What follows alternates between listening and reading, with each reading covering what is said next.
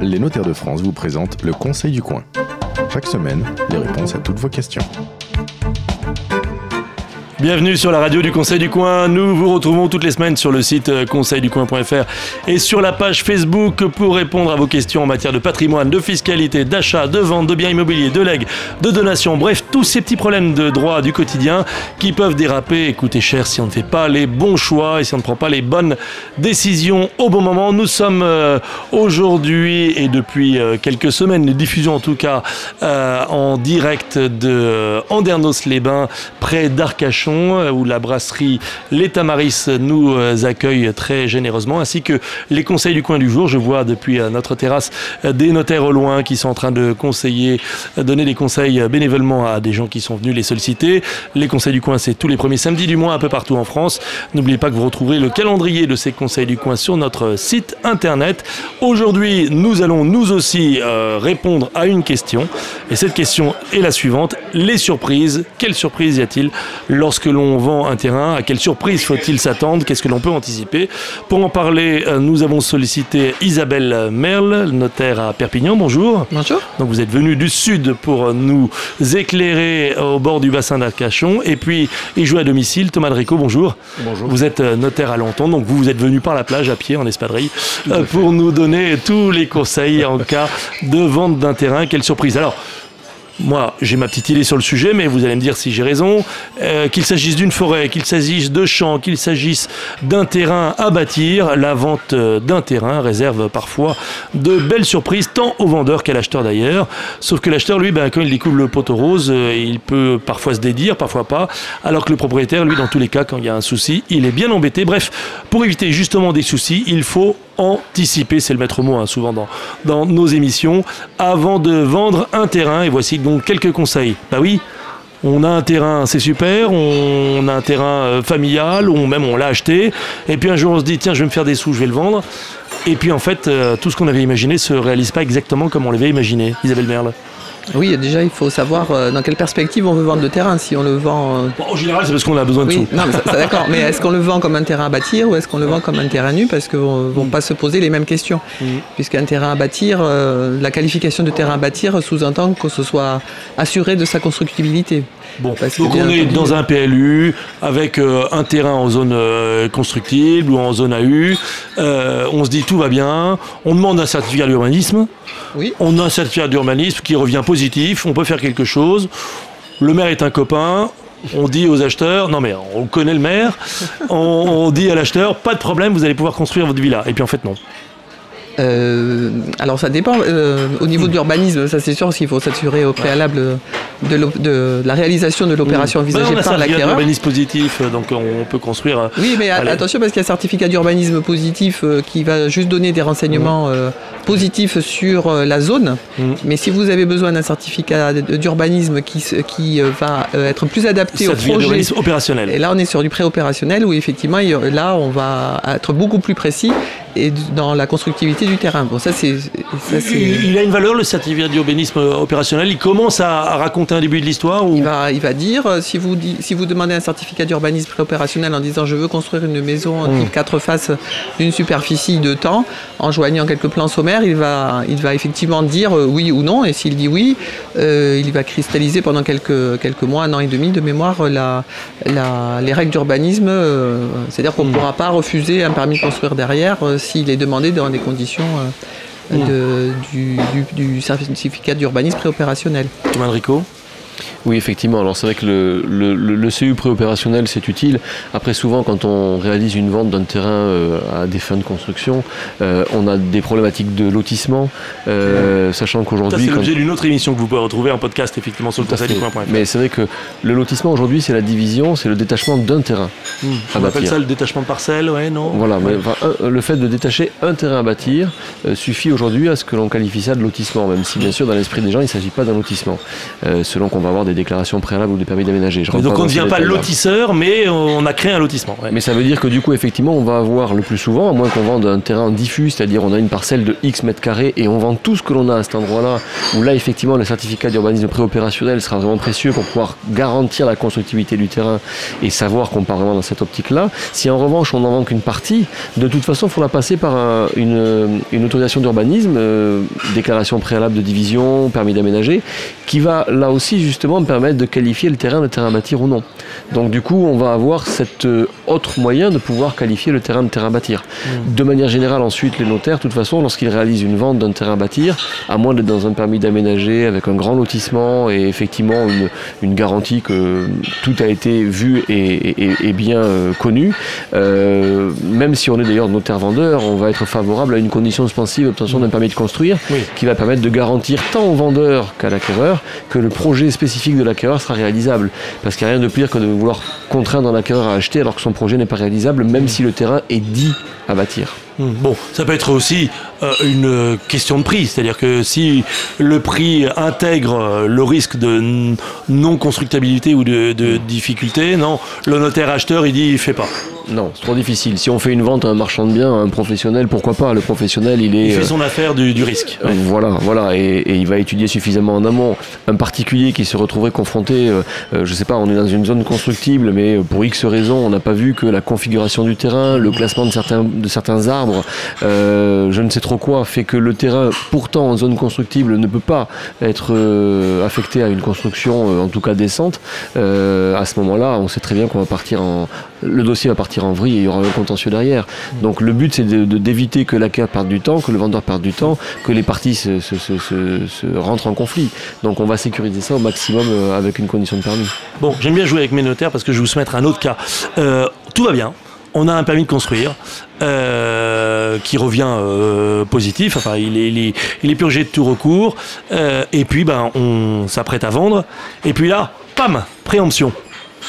Préemption de la SAFER, par exemple, dont on parlait dans une autre édition pour les propriétés viticoles, ou préemption de la mairie qui, en fait, veut construire euh, un collège là où on voulait euh, eh bien, vendre un terrain avec X villas. Mm. Et évidemment, la préemption, elle n'est pas exactement au, prix euh, que l'on avait proposé. Donc on se retrouve devant quoi? Le juge de le, juge de l'expropriation. Oui, alors c'est vrai que la, question de la C'est une surprise, hein, vous voyez, vous vouliez une surprise, je vous en donne une. Tout à fait. alors la surprise déjà, dans le dossier bien géré par le notaire, euh, arrivera en amont. Le droit de préemption. on savait que euh, ça, allait, ça, pointait à l'horizon. Pas nécessairement, mais en tout cas, on va purger le droit de préemption en amont du dossier. Un, dossier de vente d'un terrain à bâtir, grosso modo, c'est un dossier qui va s'étaler sur à peu près 8 mois. 8 mois parce qu'on va euh, accorder à l'acquéreur un délai d'au moins un mois pour déposer son permis. S'il n'y a pas de zonage particulier, au moins deux mois pour l'instruction. C'est l'acquéreur qui dépose le permis ou c'est le vendeur qui dépose le permis C'est l'acquéreur, c'est l'acquéreur. Jamais le vendeur non, pas d'intérêt, parce qu'il faudrait vraiment qu'il trouve un acquéreur qui ait exactement le même projet, ce qui n'a pas d'intérêt. Mais du coup, effectivement, on va avoir un acquéreur, on va signer une promesse de vente, l'acquéreur va avoir un délai pour mettre en forme son projet, déposer son permis de construire. S'il n'y a pas de zonage particulier, ça sera un délai de deux mois d'instruction, mais ça peut être trois mois, ça peut être six mois, cinq mois, c'est mhm. relativement long parfois. Et ensuite, on va euh, préférer effectivement un permis purgé, et là, la purge du délai entre le recours des tiers et l'affichage euh, et le, retrait administratif, on va avoir en grosso modo trois mois et demi pour être certain de pouvoir signer tranquille. Trois mois et demi, pourquoi trois mois et demi, pas trois mois? Alors parce qu'en fait on a un délai de 3 mois pour le retrait administratif qui est un délai qui court automatiquement à compter de la délivrance de l'arrêté et ce délai de 3 mois euh, s'il y a un retrait souvent il intervient in extremis et le temps qu'on le sache euh, grosso modo vous mettez ah, quelques vous jours. Dites, euh, c'est pas au bout de 3 mois et un jour que tout va bien et qu'on sable le champagne. Non. On se laisse quelques jours le temps de recevoir le recommandé. Voilà et puis ensuite on fixe le rendez-vous, on débloque les fonds. Donc ah. en général 3 mois et demi c'est le délai raisonnable. Donc ça veut dire qu'un dossier de permis, un dossier de vente d'un terrain à bâtir où on purge tout et on n'est pas dans un zonage particulier, c'est grosso modo un délai de 6 mois et demi, 7 mois minimum.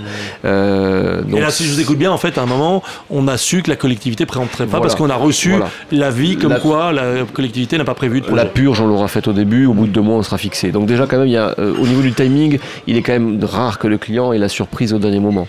Voilà. Ensuite, s'il y a une préemption, mais là, c'est de manière générale, euh, préemption, droit de préemption urbain, par exemple, hein, bien sûr, il faut qu'il soit motivé par un, objet, un projet, public, etc. mais on va avoir deux types de préemption. On va avoir la préemption sèche. La préemption sèche, on ne demande pas l'avis des clients.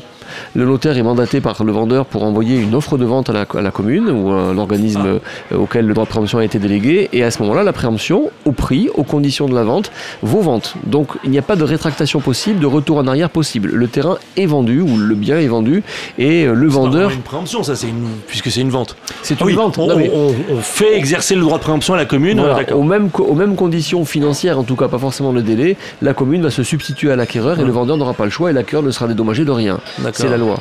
En revanche, si effectivement on a une- non pas une préemption sèche, mais en revanche une notification de préemption à un prix différent, là on a une procédure particulière puisque dans ces cas-là, le vendeur Le prix différent étant en général euh, inférieur. oui, inférieur. Alors souvent, il arrive d'ailleurs quand on a des préemptions qui sont un peu euh, précipitées, la commune n'a pas eu le temps d'étudier le projet, etc. On va avoir une préemption souvent à deux tiers du prix.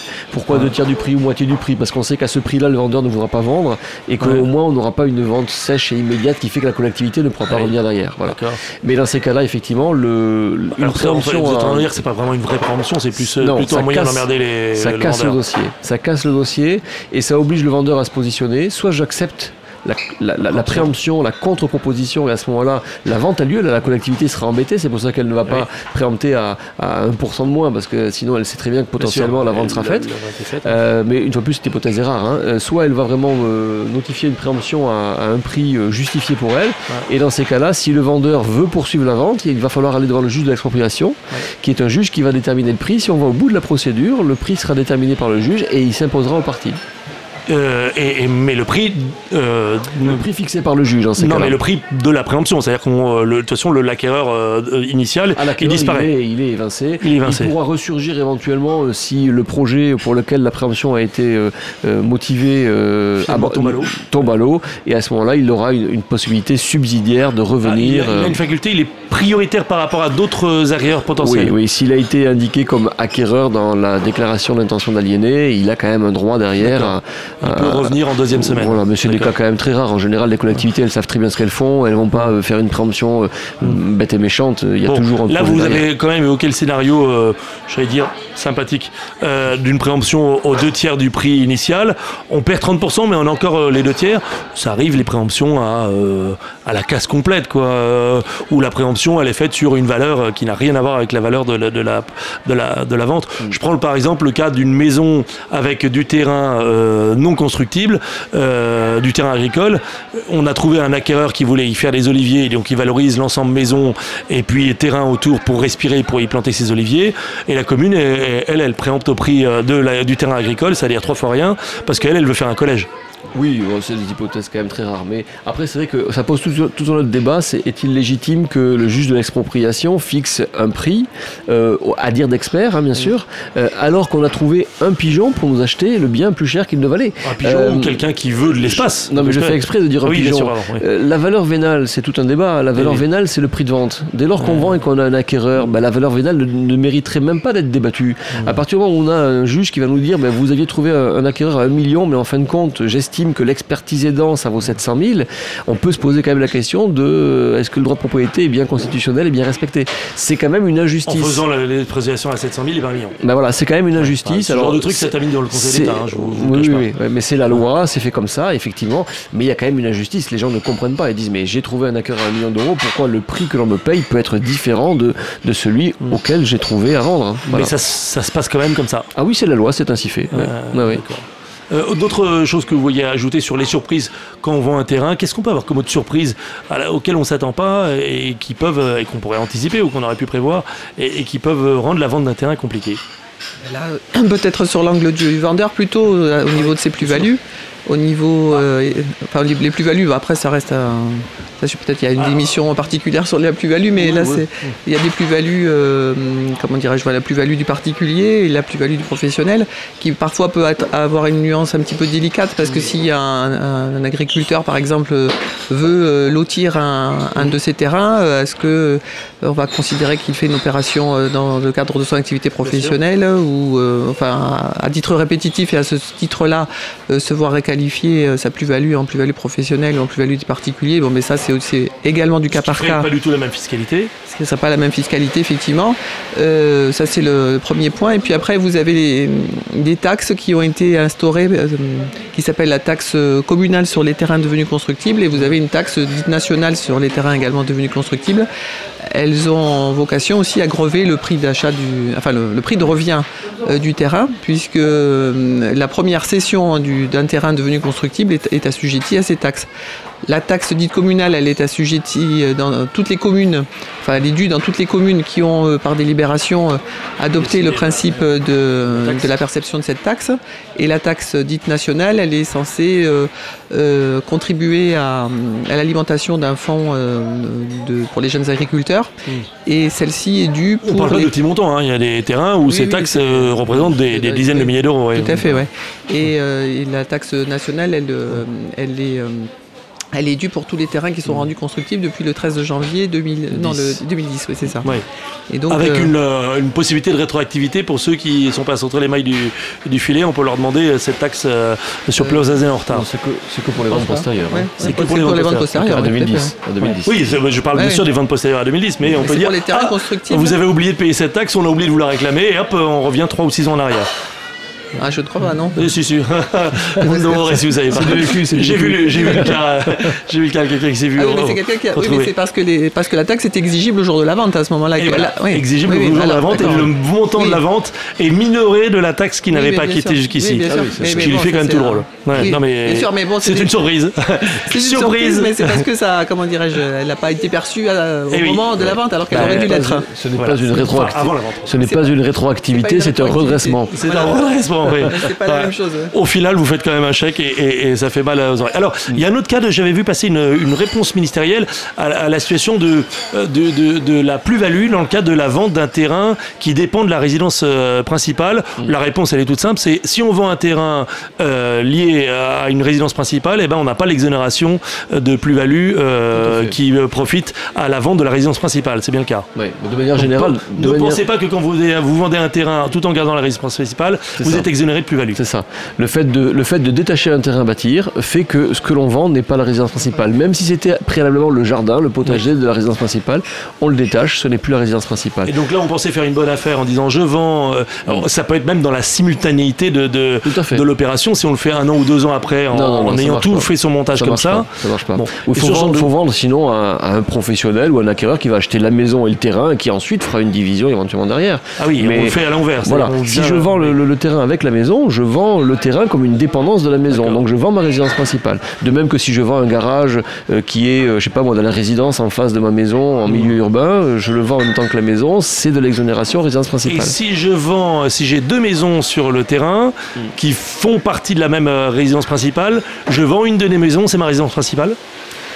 C'est un peu particulier parce qu'effectivement, dans ces cas-là, il faut quand même justifier qu'on a bien occupé réellement les deux bâtiments. Euh, voilà, ça, dans, dans, dans, ce cas-là, c'est concevable. Les deux maisons sont euh, contiguës, elles ont même un, euh, un, passage entre les deux. On avait une grande famille, on coupe en deux parce que les enfants sont partis, ça peut marcher. Honnêtement, dans ces cas-là, il vaut mieux vendre la maison A qu'on a habité en résidence principale quand la maison B était louée et a été libérée par les locataires et qu'on s'installe dans la maison B. Là, on a une chronologie qui fait qu'il n'y a strictement aucun problème. Voilà compliqué vos histoires. Euh, alors, on a quelques petites euh, questions. Ah tiens, non, j'ai encore une autre question pour vous. Évidemment, pour vendre, rappelons-le, mais euh, on décide pas tout seul dans son coin de vendre, euh, notamment lorsqu'on est marié. Même si le terrain, on, l'a reçu en héritage, eh ben, on doit quand même demander à sa compagne, à son compagnon, l'autorisation de vendre ou pas? Non, c'est seulement quand c'est la résidence principale. C'est quand c'est le logement de la famille. D'accord. Article 215 alinéa 3 du Code civil, c'est le logement. Euh, donc, l'unité de la vente, donc, euh, mais bon, ça, c'est quand vous vendez le logement, là, sur le terrain. Euh, et, si, et, si, on vend le terrain, mais pas le logement qui est la résidence principale, là, je demande rien. Non. Si, le terrain vous appartient en propre, non, vous ne demandez rien. Très bien. je viens de vendre un terrain. Alors, les questions qu'on reçoit par Internet. Je viens de vendre un terrain qui faisait autrefois partie d'un grand domaine familial vieux de 300 ans. Bah, donc, les nouveaux propriétaires, en défrichant ce terrain, Ah, je vois d'où on va aller. Les nouveaux propriétaires des défrichant ce terrain sont tombés sur. Ah, bah alors, je sais pas si c'est une tombe, mais ils sont tombés sur une cassette remplie de bijoux. C'était dans la presse ces dernières semaines, hein, avec des pièces de monnaie et des mots doux. Ils ne veulent pas. Avec des mots doux. Bah, alors, qu'est-ce qui vaut de l'argent? Les, les bijoux, les pièces de monnaie ou les mots doux? En tout cas, ils ne veulent pas me remettre la cassette. Pourtant, je suis certaine que c'est bien appartenait à mes ancêtres. Comment faire? À qui doit revenir ce trésor? Bon, c'est une question pour vous, mais en fait, elle a été tranchée dernièrement par la justice, j'ai vu. Mhm. Effectivement. Je vous donne la réponse ou vous l'avez. Euh, déjà, il y a quand même, bien sûr, à la base des problématiques de preuve. Hein, c'est du, du, cas par cas. Hein. Et donc, euh, en fait de meuble, possession vos titres. Hein. donc, arriver à établir que le bien a été trouvé sur la parcelle, déjà, c'est une première difficulté. Alors, je crois qu'effectivement cet article du Code civil a été euh, utilisé par euh, euh, les, ceux qui avaient trouvé la cassette. Et on, leur a opposé qu'ils étaient une mauvaise foi. Et que donc ils ont dû restituer. Alors en plus le problème dans l'affaire dont on parle, c'est que ils avaient dépensé l'argent. C'était des lingots d'or en l'occurrence. Et ils avaient dépensé une partie de, de, l'argent qu'ils avaient trouvé dans, dans, un, dans, un, dans les fondations de la maison. Mhm. et donc ils doivent restituer l'argent qu'ils ont déjà dépensé. Donc c'est pas Donc non à la réponse à cette question qui m'a l'air euh, un peu téléguidée. C'est pas aussi simple que ça. C'est pas parce qu'on trouve quelque chose que c'est à nous. Non, puis surtout une fois plus euh, que je pense qu'il y a beaucoup de gens qui trouvent des choses et qui ne le disent pas. C'est le problème. Exactement comme les problèmes aussi d'archéologie. Vous avez des gens qui vont, euh, les inventeurs de trésors. Dans, l'affaire dont on parle, il se trouve que ceux qui avaient trouvé avaient informé les anciens propriétaires. Donc ils avaient cette loyauté d'informer les anciens propriétaires. Mais malheureusement, ça s'était pas arrêté là. Tout à fait. Euh, une autre question euh, d'auditeur. Alors j'ai vendu un terrain avec une clause suspensive d'obtention de permis de construire. Ben, on en parlait tout à l'heure. Un de mes voisins a attaqué le permis délivré par la mairie et mon avocat me dit que tout cela va durer des années. Comment me sortir de cette situation? Ah bah mon brave monsieur. Hmm. Oui. Là, il y a un choix qui n'appartient qu'à lui. Hein. Hmm. Euh, en pratique, euh, l'acquéreur pourrait très bien décider de faire son affaire de ce recours et euh, requérir le notaire de passer la vente et décharger le vendeur de toute responsabilité au regard du fait qu'il achète un terrain avec un recours sur son permis de construire. Mmh. Il peut aussi arguer, si la promesse de vente a été bien rédigée en ce sens, de la défaillance d'une condition suspensive, à savoir l'obtention d'un permis purgé, et dire au vendeur, bah, écoutez, je suis désolé, mais comme j'ai un recours sur mon permis, j'arrête tout. Voilà. Bien rédigé, ça veut dire qu'on pourrait avoir une clause suspensive d'obtention de permis de construire qui serait mal rédigé alors, euh, je continue. Quand je dis bien, comme c'est moi qui l'ai dit, quand je dis bien rédigé, euh, c'est que euh, on a tout un débat là-dessus. Effectivement, la loi, à la différence par exemple de la condition d'emprunt pour un particulier, la loi Scrivener fait que si un particulier a besoin d'emprunter, cette, cette condition ne se discute pas, elle est d'ordre public. En revanche, la condition suspensive d'obtention d'un permis de construire, elle n'est pas d'ordre public, elle est, elle est discutable, elle, est, négociable. Voilà. Les, notaires ne sont jamais à l'aise avec une absence de condition de permis, c'est évident, et, encore, et, pas, pas à l'aise non plus avec une, une condition de permis non purgé. Mais la loi ne l'impose pas, donc c'est très délicat. Voilà. Et c'est pour ça qu'on peut très bien avoir euh, parfois un débat assez houleux sur euh, j'accepte euh, la condition de permis de mon acquéreur, mais je refuse d'attendre et de prendre le risque qu'il y ait un recours sur ce permis. D'accord. et donc, pour que la personne en face accepte. Et donc, toute la problématique du notaire, c'est que le notaire est toujours responsable de tout, même quand il est en face des adultes responsables et qui comprennent bien ce qu'on leur dit. Quand on explique aux clients qu'on leur conseille la condition suspensive de permis purgé et que l'acquéreur dit je ne veux pas parce que le vendeur ne veut pas et que dans la négociation, ça a été convenu qu'il n'y aurait pas de condition de PC purgé. voilà, si Est-ce qu'il peut y avoir un prix avec et sans? Est-ce qu'il peut y avoir euh, oh, une soulte a posteriori quand le permis est obtenu? Une récompense? Non, on peut pas prévoir le truc en plusieurs étapes. Ça, je le ferai pas parce que si j'arrivais. pas, mais ça peut exister. Si j'arrivais, moi, à titre, à titre d'acquéreur en particulier, à faire avaler une telle clause, je ferais euh, mandater un voisin pour qu'il fasse un recours sur mon permis et j'achèterais moins cher le terrain. Non, non, c'est pas concevable. C'est beaucoup trop dangereux. Et, euh, le fait de, consentir la vente aux conditions actuelles, c'est-à-dire j'ai pas le permis ou il y a un recours, et puis j'ai un bonus quand tout ça tombe, on n'a pas le droit. Non, c'est pas un bonus. J'ai une condition de permis et je renonce à la condition suspensive, elle me mm. profite, j'ai le droit d'y renoncer. J'achète en connaissance de cause, mais le vendeur, il vend un terrain au prix, aux conditions mm. d'origine. Voilà. Ou alors, sinon, on, annule la vente, on argue de la défaillance de la condition, on dit comme il y a eu un recours, je n'achète plus, et on se retourne vers le vendeur en disant je suis prêt à vous le racheter moins cher. Mais c'est une nouvelle négociation. Mm. Hein. Après tout, le recours euh, n'aboutira peut-être pas, euh, il n'est peut-être pas fondé. Et, si vous avez un, un vendeur qui a besoin de sous tout de suite et qui est prêt à consentir une vente euh, discounté euh, le permis, mais qui dit quand vous aurez votre permis, euh, vous me, rajoutez une somme au prix de vente. Non, ça non. Ça non. Soit le vendeur veut renégocier avec l'acquéreur qui est sur le point de, d'annuler la vente et éventuellement il y a une renégociation, un nouveau dossier de vente, pourquoi pas. Mais en revanche, une clause, euh, euh, comment dirais-je, cliquer pour pouvoir rajouter 20 000 à la fin parce que le recours n'a pas abouti, ça non, il n'y avait pas question. Déjà au niveau fiscal, je ne vois même pas comment est-ce qu'on pourrait gérer ça. Euh, et, D'où vient cet argent Voilà, voilà. Donc non, non, c'est pas concevable. Hum. on peut avoir d'autres surprises. On a évoqué dans une autre émission, notamment sur les lotissements, les fameux règlements ou plutôt cahiers des charges qui réapparaissent, qui sortent de nulle part parce qu'on n'avait pas connaissance. On peut avoir une mauvaise surprise quand on vend un, terrain, de voir arriver des vieux textes, des vieux arrêtés, des vieilles décisions qui créent des droits sur euh, le terrain dont on pensait être pleinement propriétaire en totale liberté. Oui, oui, je pense, je pense notamment à la vente de l'espace vert dans un lotissement. Et, euh, dans, les, dans les vieux, vieux lotissements, euh, parfois dans les cahiers des charges, certaines parcelles sont affectées à usage d'espace vert. Ça s'oublie complètement au fil des années. Et puis, euh, et puis, non, mais ça, comment dirais-je, l'espace vert, vert commun. Ouais. Ça s'oublie au fil des années. Le, lotisseur euh, a oublié cette parcelle, il, a, il, finit par la vendre, enfin le, propriétaire en place, et puis euh, vous vendez un espace vert commun, et, là vous vendez ce qui ne peut pas être votre propriété, quoi. Donc, alors même que ça appartient, oui, ça appartient à la, communauté. Ça, appartient au coloti. D'accord. Ça appartient au coloti et pas.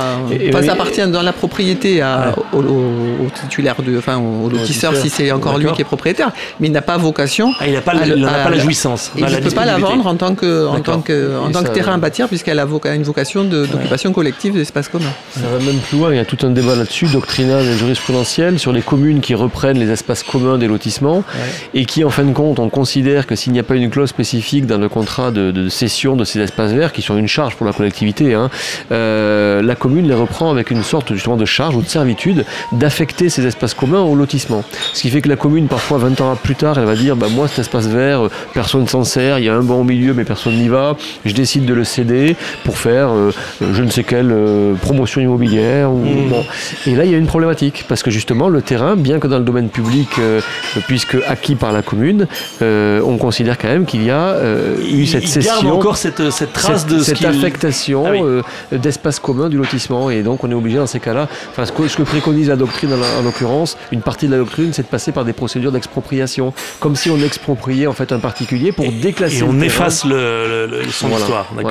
Est-ce qu'on peut avoir d'autres euh, surprises comme ça avec des, des vieux textes, des vieux arrêtés, des vieux règlements? Les servitudes. Ouais, les servitudes, bien sûr. Ça c'est très fréquent sur les terrains en zone, en zone agricole, mm. ancienne zone agricole. Le, la commune se développe, on passe en zone urbaine. Euh, les gens se renseignent à la mairie. À la mairie, on leur répond sur le droit public, donc l'urbanisme, mais bien sûr il faut qu'ils aillent voir leur notaire pour s'assurer qu'au niveau du droit privé, on n'a pas des contraintes euh, qui sont contractuelles, à savoir les servitudes. Hein. Et parfois, des servitudes passent à l'as et elles réapparaissent? Alors parfois, elles passent à l'as, mais c'est quand même très rare parce que franchement, euh, le droit français est ainsi fait et le droit notarial est ainsi fait qu'on a trace de tout. Hein. donc euh, il y a quand même peu de, peu de risques qu'une servitude disparaisse. En revanche, la problématique qu'on a souvent, c'est d'arriver à les définir. je vous donne un exemple. Par exemple, là, moi, j'ai une problématique sur un, dossier où j'ai des terrains dans lesquels on va avoir bah, des constructions et ces terrains sont desservis par une servitude de passage. C'était les terrains qui étaient destinés à la construction, mais je vous parle d'une servitude qui a été constituée en 1872. En 1872, au risque de vous surprendre, il n'y avait pas d'assainissement collectif, il n'y avait pas d'électricité, il n'y avait pas d'eau potable. Et donc, effectivement, bon, on a de la jurisprudence là-dessus, mais la servitude de passage n'est pas une servitude de passage et de passage de tréfonds de canalisation, parce qu'à l'époque, ça ne s'envisageait pas. Donc là-dessus, on préfère se rapprocher des voisins pour s'assurer qu'il n'y aura pas de, de conflit, etc. Puisque même si on est assez sûr de notre droit, on va être certain qu'il n'y ait pas un conflit derrière. Pour pouvoir faire passer justement ces. Ben voilà, parce que le voisin, il a un passage euh, de véhicules et tout d'un coup on va euh, trancher. C'est pas d'ailleurs le fait qu'il y ait des canalisations qui passent chez lui, c'est plutôt le fait que du coup on va construire des maisons derrière. Et donc il va y avoir bien sûr euh, une densification qui peut ne pas être appréciée. Et après l'autre problème que l'on a souvent, c'est vous avez la servitude en zone rurale avec une servitude qui est définie dans des, dans des, des, actes notariés des années 1800, 1900 et qui sont définis soit de manière un peu imprécise parce qu'à l'époque c'était pas la peine qu'elle le soit, on n'a pas de plan, soit en faisant référence à l'angle sud-ouest de la Grange qui a été démoli en 1946. Et là, honnêtement, on a beaucoup de mal à arriver à repositionner les servitudes et à savoir si, je peux, si on peut construire là en considérant que l'on passe là. Voilà. Autre servitude, je ne sais pas si c'est une servitude, mais une surprise, on découvre, euh, alors qu'on s'en était jamais euh, préoccupé avant, que la commune a classé certains arbres euh, sur le terrain en EBC, en estavas boisé classé. Et là, bah, on voulait faire des maisons et en fait, non, c'est des EBC. ça aussi, c'est une surprise. D'où l'intérêt d'une condition de permis. Vous avez un CEU préopérationnel, a priori c'est bon. Euh, alors le BC en général on le sait, le BC vous prenez le plan local d'urbanisme, vous avez les cartes. voilà, vous avez les cartes de BC. Par contre, j'ai eu le cas pour ma part justement là sur la commune d'Andernos une fois d'une vente d'un terrain à bâtir où euh, bah, il y avait des chaînes euh, dits remarquables et ah c'est pas des EBC mais c'est des arbres remarquables. Voilà, donc le terrain, le CEU préopérationnel n'aurait pas pardon apporté d'alerte là-dessus. En revanche, dans le permis de construire, là pour le coup, il y a eu tel arbre, tel arbre, tel arbre. À... Voilà, et donc forcément, il a fallu penser, réfléchir à, reconfigurer la construction. Euh, on peut avoir d'autres surprises comme ça, euh, avec le terme remarquable. Mm. On peut avoir un bâtiment classé remarquable mm. sans que euh, on le sache ou que ça apparaisse sur le, sur le PLU, et, et, et ben on peut pas le détruire. Oui, alors souvent après c'est plutôt des problématiques là de recours. Hein. Euh, j'ai à l'esprit justement euh, un dossier dans lequel une maison qui n'était pas classée remarquable mais qui était répertoriée à l'office du tourisme dans la commune comme étant office du tourisme. Office du tourisme, donc aucun, aucun, document officiel hein, euh, sur le parcours des vieilles maisons de la commune, etc. Et donc ça, ça a été mis en avant et, utilisé comme argument pour dire bah, le permis de construire délivré au promoteur et le permis donc de démolir qui allait avec délivré au promoteur était entaché d'une erreur d'appréciation du maire qui n'aurait pas dû considérer que ce bâtiment pouvait être démoli alors, que, alors même que c'est quelque chose qui n'a pas été euh, c'est pas un acte de droit. monument historique. Voilà tout à fait. Mais c'est parce que c'est une erreur d'appréciation. Le maire a l'obligation de vérifier l'insertion paysagère de s'assurer qu'il euh, y a une certaine cohérence du bâti etc et, là Isabelle Maire c'est pas une atteinte au droit de propriété. Je vends ce terrain avec cette maison remarquable mais elle tombe en ruine elle me coûte une fortune euh, il y a quelqu'un qui m'achète qui va construire un, un premier immobilier dessus et parce qu'il y a une photo dans, dans le catalogue de l'office du tourisme on me dit bah non tu vends et tu gardes le truc sur les bras mais après ça, revient au pouvoir, au pouvoir euh, des juges. Ça, on n'est pas, on n'est pas libre de ça. On peut, on peut avoir. Euh, Tout à fait. En l'occurrence, effectivement, c'est. Euh, c'est la pression souveraine des juges du fond. Voilà. Et, ça grimpe donc au tribunal administratif, puis à la Cour mm. d'appel, puis au Conseil d'État, puis à la Cour européenne de justice. Très souvent, ça s'arrête en première instance parce que bon, voilà. Et dans quel sens? Dans le sens où euh, le promoteur va pas attendre 5 ans pour euh, tenter d'essayer de gagner. Euh, si ça capote, ça capote. Hein. Donc, oui, d'accord. Bah, donc, voilà. donc, si l'office du tourisme vient faire des photos chez vous, de votre maison, vous lui dites pas de salisette et vous allez piquer tous les catalogues d'office du tourisme en disant je veux pas être dans le, je veux pas être dans le catalogue et je veux pas faire. C'est une raison, une fois plus, pour laquelle. Alors là, c'était une promotion immobilière, donc bien évidemment, rien ne se serait fait sans que tout était purgé préalablement. mais dans l'acquisition par un particulier, c'est la même raison pour laquelle il vaut mieux attendre être sûr que le permis est bien purgé le tout. Une multitude de choses qui peuvent surgir dans la vente d'un terrain. Hein. Bah, c'est euh, notre émission, alors allez-y, hein, si vous voyez d'autres surprises. Il y a les problématiques que là aussi, généralement, le notaire propose et, prévoit en conditions suspensives l'absence de suggestion particulière. Les sondages, on va les faire après l'acquisition du terrain. Mmh. Euh, là, ici, par exemple, moi, sur euh, Lanton, Andernos, ces zones-là, on a parfois des terrains avec une certaine déclivité. On va avoir des remontées de nappe phréatique, on peut avoir des sables, entre guillemets, plus ou moins mouvants sous un terrain qui semble être dur. Et quand on va construire, on va se rendre compte qu'il va falloir faire les micropieux. Les micropieux pour une maison euh, euh, à 150 000 euros, ça peut être un surcoût de 50 000 euros, voire plus. Donc ce sont des, des, des, des, conséquences financières qui font que le terrain est bien terrain à bâtir, il n'est pas illégal de le construire. Donc il faut prévoir une condition suspensive particulière parce que le permis sera bien obtenu. Là vous parlez pour l'acheteur. Hein. Pour l'acheteur, voilà, pour garantir l'équilibre financier de l'acheteur. Il y a plein d'autres choses. On rappelle euh, le principe de neutralité, c'est-à-dire que vous n'êtes pas le notaire du vendeur ou le notaire de l'acheteur. Vous êtes en train de dire que lorsque vous rédigez un acte de vente, si vous êtes sur un terrain mouvant, mm. eh bien en théorie vous devriez recommander cette, euh, cette clause, quand bien, même vous êtes le notaire, entre guillemets, du vendeur. Bien sûr, c'est ce que je dis tout le temps. Le notaire est le notaire des parties. On est là pour assurer euh, l'équilibre du contrat, s'assurer que les personnes euh, le signent en connaissance de cause, et surtout tout faire pour éviter le conflit. Mm. Donc, moi, je dis souvent à mes vendeurs, quand je suis notaire vendeur, si votre acquéreur rencontre des difficultés financières ou juridiques dans son projet, de toute façon, soit il fera tout pour faire casser le dossier, soit il se retournera contre vous après l'acquisition et il y aura un contentieux. Même si vous gagnez, vous aurez euh, un contentieux probable derrière. Donc, dans la, le, comment dirais-je, le fait de chasser l'aléa et le fait de chasser le risque de conflit, c'est notre rôle. Il y a aussi une obligation de, récente de tout déclarer, tout dire euh, à l'acheteur ou c'est seulement pour les biens immobiliers? Alors c'est pour toutes les ventes, effectivement, le, dans une réforme qui est rentrée en vigueur en octobre 2015 15, 16 16, pardon, Donc, c'est tout 16. récent. C'est récent. Euh, bon, déjà, on peut rire un petit peu de ça. On a trouvé euh, utile de mettre dans la loi que le vendeur devait être de bonne foi, ce qui n'était peut-être pas le cas avant, je ne sais pas. Mais enfin bon, là, c'est écrit clairement. Oui, sauf Et- que dans le bonne foi, il y a aussi devoir tout dit. Voilà, là effectivement il y a une charge particulière qui pèse sur le vendeur. Il faut comprendre que en droit français, plus ça va, plus la- plus l'acquéreur est considéré comme un consommateur. Le consommateur est considéré par le législateur comme un abruti, et comme tout abruti, il doit être protégé. Je caricature, mais c'est ça, ouais, c'est ça. Le vendeur en revanche, c'est le détenteur du foncier, c'est le puissant, c'est le riche, l'acquéreur est le faible. Donc cette euh, logique malgré tout qui est vraie, parce que quand je suis vendeur, je détiens un bien, je le connais. Quand je suis acquéreur, je le visite parfois un quart d'heure et je ne le connais pas. Donc il y a effectivement, outre cette vision que moi je déplore un peu, hein, de, de consumérisme, où on rend euh, l'une des parties, euh, parce qu'elle est consommateur, euh, forcément plus vulnérable dans sa capacité intellectuelle à appréhender le- la négociation. Et ça, c'est un peu abu- abusé, abusif à mon avis. Mais en dehors de ça, effectivement, il y a une nécessité, bien sûr, de- de- d'être bien informé. Donc le vendeur, maintenant, plus que jamais, se doit d'être d'une totale bonne foi. Et tout ce qu'il ne déclarera pas d'anomalie dont il pourrait avoir connaissance, potentiellement peut se retourner contre lui. On, on parlait dans une autre euh, émission de la proximité d'une exploitation agricole, euh, d'un euh, voisin irascible. Ça aussi, en théorie, il faudrait le dire. La proximité de l'exploitation agricole, euh, on le sait, Ouais. mais euh, le voisin irascible, on le sait, mais on n'est pas obligé de le On dire. doit toujours tout dire, ce qui, euh, ce qui pourrait influencer euh, le consentement de l'acquéreur. Donc, Voisin tout ce dont on a connaissance qui pourrait changer la- le consentement de l'acquéreur. Ça peut être un voisin irascible parce que l'acquéreur peut ne pas avoir envie d'avoir un voisin irascible et dans ces conditions ne pas contracter. Mais à ce moment-là, on vend plus Le rien. problème, c'est que c'est très délicat. Je ne vois pas délicat. mettre une clause indiquant que Non, le vendeur déclare que, sa, que, sa, que sa voisine est bipolaire. vous voyez, c'est- Non, mais dans la négociation des, des parties, j'entends. Fait, oui. Il faut le dire verbalement, mais Oui, on ne peut voilà, pas l'écrire. En revanche, dire le voisin est en train de vendre à un promoteur qui va édifier une résidence de trois étages, ça on le sait, on le dit.